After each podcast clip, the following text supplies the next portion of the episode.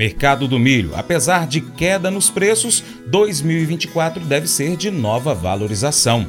Você já está acompanhando o Paracatu Rural no seu aplicativo de áudio, de podcast? Então pesquise aí. Estamos no Spotify, Deezer, TuneIn, iTunes, SoundCloud, Google Podcast e vários outros aplicativos. Pesquise no seu favorito, Paracatu Rural e acompanhe. Mercado Agrícola cultivo do milho primeira safra enfrenta dificuldades por conta das oscilações climáticas e esses eventos, típicos de anos de influência do fenômeno El Ninho, continuam a ocorrer nas regiões produtoras do Brasil, atrasando o plantio deste cereal. Neste primeiro ciclo de cultivo do milho, é projetada uma produção de 25,3 milhões de toneladas, queda de 7,5% em relação à safra anterior. Já a colheita total do milho está estimada em 118,53 milhões de toneladas. Nas culturas de inverno, foi identificada uma queda na produtividade em quase todos os produtos quando comparada à última safra. Para o trigo, principal produto, as chuvas volumosas, ventanias, granizo, enchentes, muita nebulosidade e poucos dias com sol dificultam a conclusão da colheita lá no Rio Grande do Sul. O volume de produção está estimado em 8,1 milhões de toneladas para aquele estado. Para o milho, a estimativa é que o volume de exportações brasileiras do cereal em 2024 seja reduzido, podendo chegar a 38 milhões de toneladas. A queda projetada se deve em razão da perspectiva de menor produção nacional, somada à maior oferta disponível no mercado internacional em meio à boa safra norte-americana, conforme informações da Conab.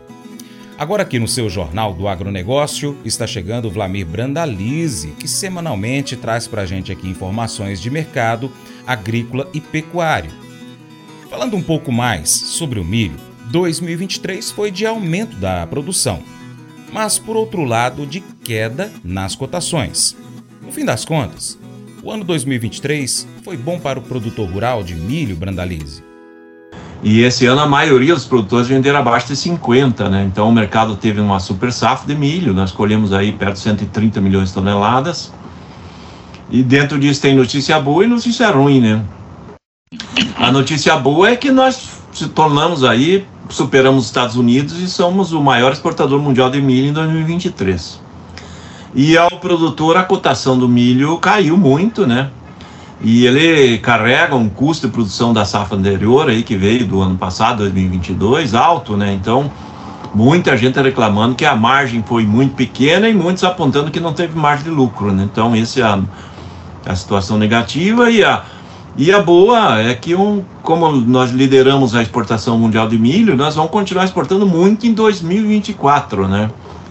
E isso não dá uma condição de liquidez, né? O milho se tornou um grande produto do Brasil, como é a soja e isso vai dar ao produtor uma condição também boa de, de negociação em 2024. Então eu acredito que em 2024 o milho deve valer entre 10% e 15% mais que foi 2023. Então ele vai estar mais valorizado. Dá para ver que a própria B3 aqui de São, de, de, do Brasil, de São Paulo, ela já projeta o milho 2024 valendo aí numa faixa de 15% a mais do que está em 2023 ainda. Então é, estamos saindo do fundo do poço, vamos dizer assim, na questão de cotação do produtor e vamos começar a evoluir. Nós vamos subir pela escada, né, degrau em degrau, e por enquanto, em função da grande dificuldade que teve de plantio da soja, tudo indica que nós vamos ter uma safra bem menor aí de milho. Isso dá para o produtor que conseguir produzir milho uma, uma tendência de cotações bem melhores, né? A oferta menor,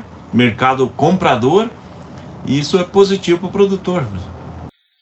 No ano 2023, é, essa alta oferta de milho, consequentemente com o baixo valor da, da saca, ajudou também o setor de rações, né? Olha, Franz, com relação à questão de, desse. Nós tivemos uma, um reequilíbrio né, na situação do setor de ração, né? Porque o preço do milho despencou, o preço do farelo despencou, a farelo de soja, né, que compõe principalmente o setor de ração, né? Então, isso aí fez com que o setor de suíno, que estava aí já há dois, três anos pedalando com prejuízos grandes, começasse a respirar. O setor do frango também teve uma condição melhor. O setor do ovo, que são os grandes consumidores de ração e de milho, eles conseguiram evoluir, né? Dá para ver que o Brasil está batendo recorde histórico de produção de frango, de produção de ovo, de demanda de frango, demanda de ovo, de exportação de suíno, de frango, ambos aí devendo fechar o ano com recorde histórico. Isso é um fator aí que em, em decorrência do milho ter caído bastante de cotação e, e voltou a viabilizar né, esse setor. Então, é uma notícia que não foi boa para o setor de produção de milho, mas acabou trazendo um, um equilíbrio, uma expansão do setor de ração, que está no ano de recorde histórico de produção e consumo, né? E provavelmente vai continuar em 2024, porque o Brasil é líder mundial na exportação de frangos e também em pouco tempo vai ser líder mundial na exportação de suínos e passamos a ser grandes exportadores até de ovos. Então isso é benéfico para o setor do agro para manter a estabilidade, né? Dar condição para o produtor produzir mais milho e manter demanda, né? Porque nós temos demanda interna crescente e demanda de exportação aí que está querendo o nosso milho, né? Você sempre tem trazido nos seus comentários a respeito desse atraso do plantio da soja e o reflexo disso na, na safra de milho, né? Na safrinha. E também tem alguns produtores que nesse final de ano plantam milho para silagem de que forma que você avalia essa questão climática em cima da produção do milho, nessa virada 23-24? Olha, Francis, com relação a, a, a, ao milho, nós estamos aí com o milho da safra de verão no campo. Esse milho da safra de verão tem pelo menos uns 500 mil hectares a menos de área.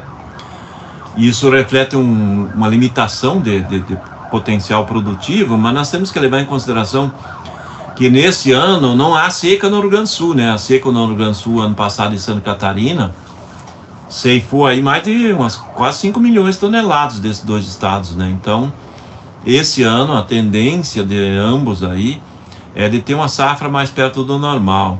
Mas temos uma redução de área, então a safra total, por enquanto, continua se projetando nessa primeira aí de verão, perto de 25 milhões de toneladas, que foi muito parecido que colheu ano passado, mesmo com área menor. A safrinha é uma grande incógnita, exatamente, porque ainda não se sabe quanta soja vai ser colhida aí até o mês de fevereiro, né, que é o período ideal de plantar safrinha. E também nós vamos depender também do clima, né, das chuvas avançarem no mês de abril, maio. Então, se tiver previsões aí que vão ser no mês de abril e maio, provavelmente a queda da área da safrinha, que por enquanto há previsto uma queda também de área na safrinha, ela pode ser amenizada. Em princípio também, nós vamos ter uma, uma redução da produção da safrinha nesse ano. Colhemos mais de 100 milhões de toneladas de milho safrinha. E agora na nova safrinha, por enquanto, se projeta perto de 90. Então há uma redução da, do potencial é, em função de condições de clima, em condição de produtor e de, de, de, próprio mercado, né? Então, é isso que nos aponta aí que a tendência do mercado é ser melhor do que foi em 2023, né, para o produtor. E aquele produtor que ainda tem um pouco de milho, certamente agora no começo de 2024 ele vai pegar uma cotação melhor do que foi até agora, porque a demanda segue aquecida. O milho da primeira safra, com exceção do sul, no centro do Brasil, aí pega Minas Gerais, ele está atrasado, ele vai chegar mais tarde, então isso é benéfico para quem tem milho que deixou um pouco de milho armazenado para vender no começo do ano. Né? Então, essa é a boa notícia aí para o produtor que está com milho ainda na, na propriedade. Né? Tem muita gente que tem milho no silo bolso, em armazém, que pode pegar uma cotação melhorada agora no começo do ano. Né? Para 2024, como é que você acredita que o produtor rural na questão do milho pode ficar é, aguardando né, o que, que acontece aqui no Brasil, o que, que acontece no, no mundo inteiro com relação ao milho? Olha, 2024 o que, que mostra? O mercado mundial de milho é de demanda crescente e constante, né? Não estamos vendo, a, e o próprio USDA tem mostrado aí nos relatórios, que o, o mundo consome ano a ano aumentos de demanda, tanto de arroz, de milho, de, de soja. As demandas mundiais são crescentes constantes. E o milho ainda mais que os demais, né? Porque o milho, além de fonte para o setor da ração, fonte de alimento humano, ele também cresceu muito como fonte de energia, né, para a produção do etanol.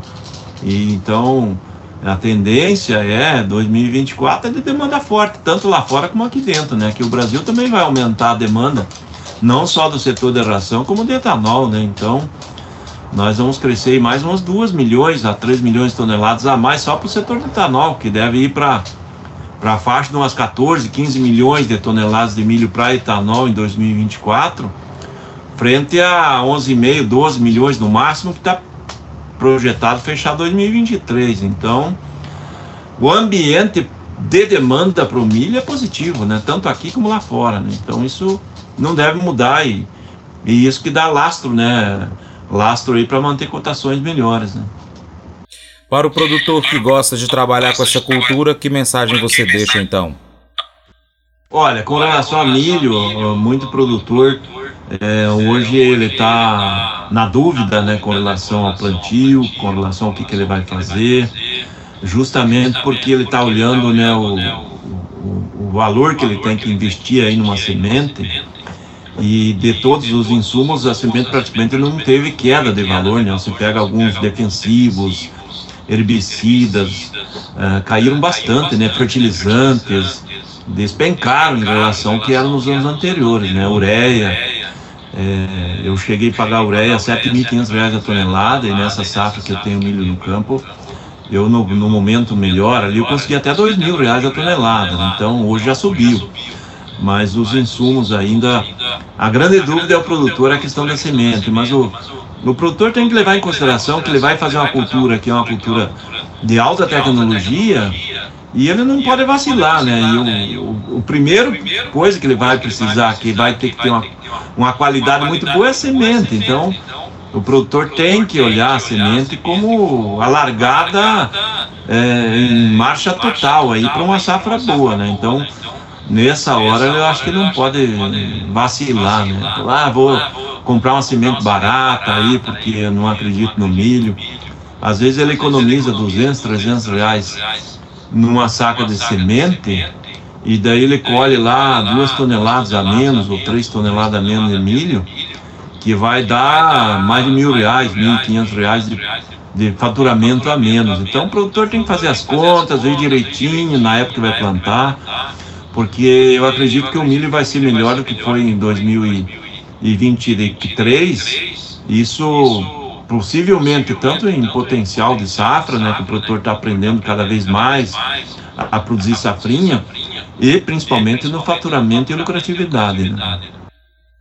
Bradaliz, muito obrigado pela sua participação no Paracatu Rural, trazendo informações aí todo o ano 2023, né? E agora a gente fechando esse ano aqui, falando da soja e do milho também. Deixa o seu bom dia para os nossos ouvintes. Olha, amigo produtor, é, o, é, que nem a gente sempre, sempre comenta, né? O sucesso do produtor, ele, ele está em sair bem na produção no campo, né? Esse é o primeiro fator, né? Então, o produtor acompanhe bem as suas lavouras. Nós estamos num mundo muito tecnificado e, e o sucesso econômico vai estar, principalmente aí no milho, né? No sucesso do, do, do da produtividade, né? Não não conseguindo ter boa produtividade, o produtor já está afadado a ter um risco grande de ter prejuízos econômicos. Porque os gastos básicos que o produtor tem para fazer uma produtividade baixa ou alta, que é colocar uma plantadeira no campo, que é colocar um trator, depois colocar uma colheitadeira, eles praticamente são os mesmos do produtor que vai ter uma alta produtividade. Então, é, acompanhe bem, faça bem feito o que vai fazer que certamente o resultado econômico vem, vem na sequência e vai ser positivo.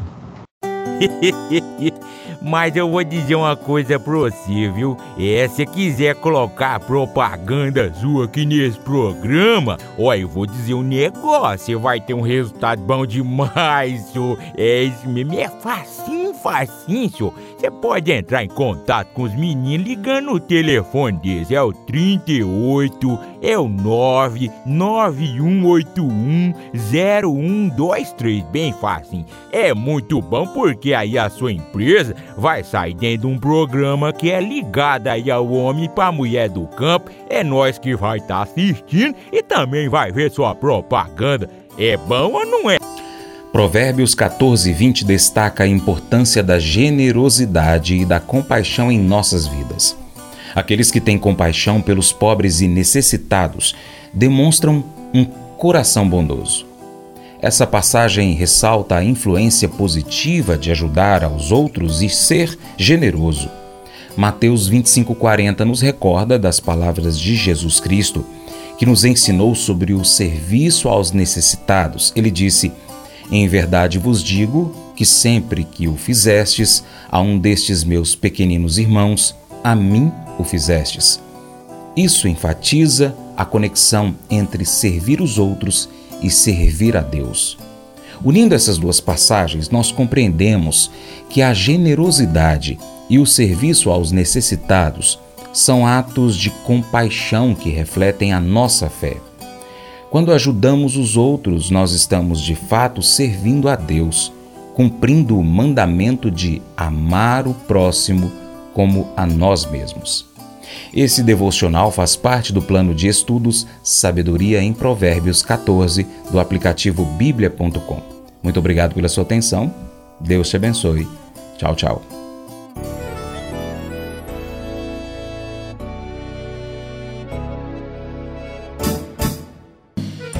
Acordo de manhã para prosear no mundo do campo, as notícias escutar. Vem com a gente em toda a região com seu programa Paracatu Rural. Tem notícias, informação e o mais importante, sua participação. Programa Paracatu Rural. Programa Paracatu Rural.